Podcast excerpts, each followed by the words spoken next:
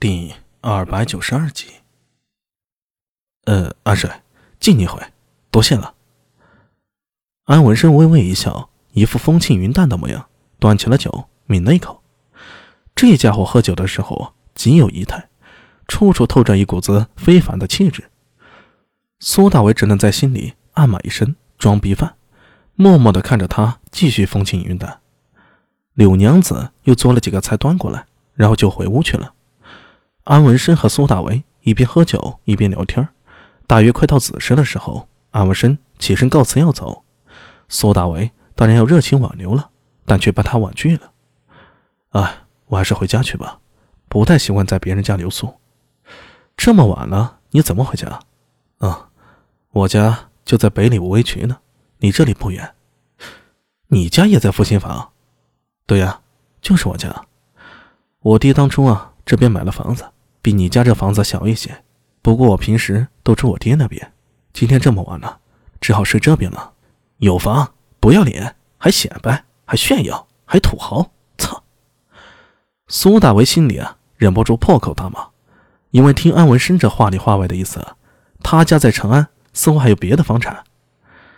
啊，改天我请你到我家吃酒。我走了。安文生说完，挥手和苏大为告别。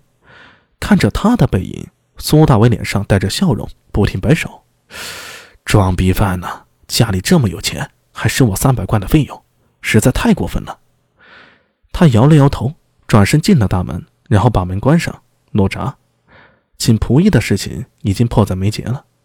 堂堂不良副帅，居然要亲自关门诺闸，一点都体会不到有房人的乐趣。苏大为嘀咕着，回到客房里收拾餐具。柳娘子这会儿肯定睡了，总不成留着这么一摊子，让老娘明天起床再收拾吧。就算老娘同意，他这心里也过不去，所以还是乖乖收拾了，免得明天再麻烦老娘。苏大伟把餐具收拢起来，在水井旁边清洗。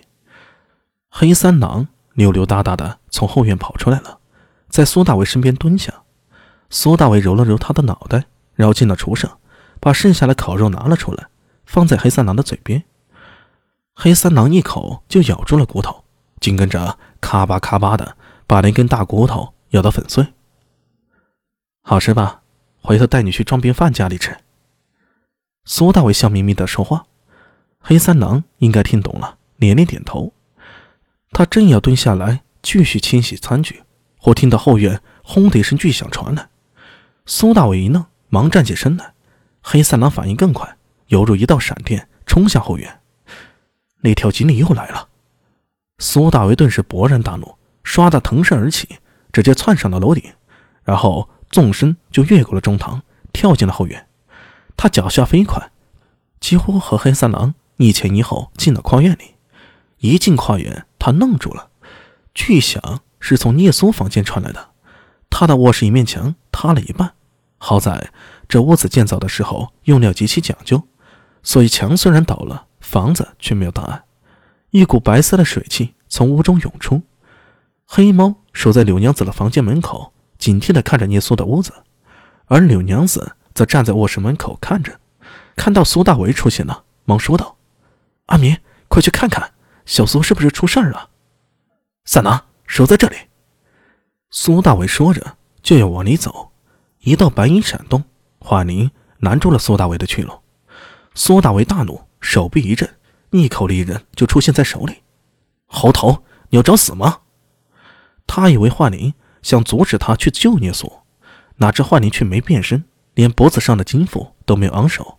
他站在苏大为的面前，拼命的摆手，口中发出一连串的吱吱的叫声，指了指苏大为，又指了指屋内，然后再次摆手。苏大为愣住了，他看得出来，幻灵没有恶意，否则。他应该变身才对，那他是什么意思呢？苏大为犹豫了下，收起了利刃。猴头，小苏没事吧？幻灵用力的摇头，那意思是没事。我要进去，你别拦着我，我要亲眼见到小苏没事才行。你要敢再拦我，可别怪我心狠手辣。幻灵犹豫了下，侧身让出了路。他指着屋内，然后吱吱的叫嚷，同时不停的摆手。苏大为不太明白幻灵的意思，但他这时候也知道，幻灵没有恶意，之所以阻止他，一定是有别的原因。想到这里，他闪身就进了屋内。